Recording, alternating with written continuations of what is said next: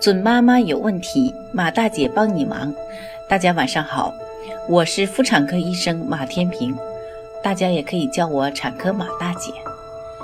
从事妇产科工作三十余年，一直希望能够为更多的女性朋友排忧解难。感谢大家对我一如既往的支持。鼻塞是小宝宝最常见的症状了，因为。和成人相比，小宝宝鼻腔狭窄，鼻黏膜脆弱，分泌物也较多，呼吸通道本来就不够宽敞，再受点细菌、病毒、过敏原等异物的刺激，鼻黏膜水肿，分泌物增多，呼吸通道就更加狭窄了，宝宝根本没法好好呼吸。先不说长此以往会影响宝宝的身心健康。就眼下来说，宝宝吃饭、睡觉这两件人生大事都受到影响，这就够我们心疼了。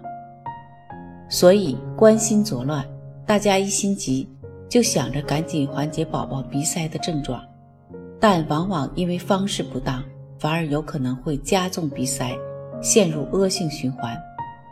接下来，马大姐就和大家谈谈。在鼻塞的护理上，我们应该避开哪些误区？一、频繁挖鼻孔。大家看到宝宝鼻分泌物多，就想着把它清理干净，这样宝宝的鼻子就通畅了。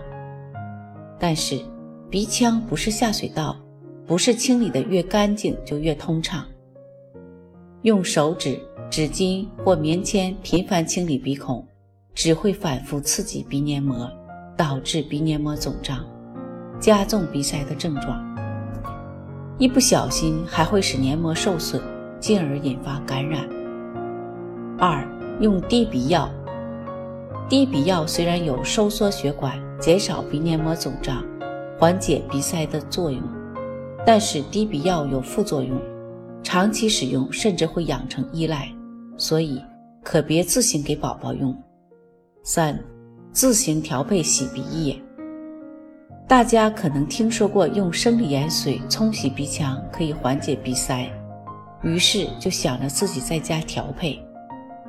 但事实可没这么简单，自己调配的话呢，很难把握盐水的浓度，浓度太高的话，很容易刺激到鼻黏膜，而且自己调配既不方便，又容易滋生细菌。那宝宝鼻塞如何正确护理呢？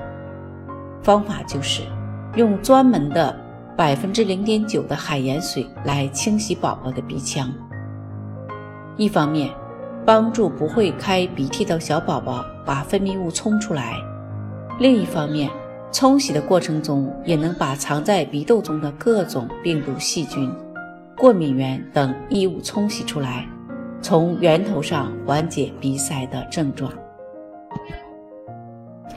各位宝妈，你们听懂了吗？观察宝宝每一点生理变化，陪伴宝宝快乐成长。准妈妈有问题，请找产科马大姐。那么今天的分享呢，就到这里了。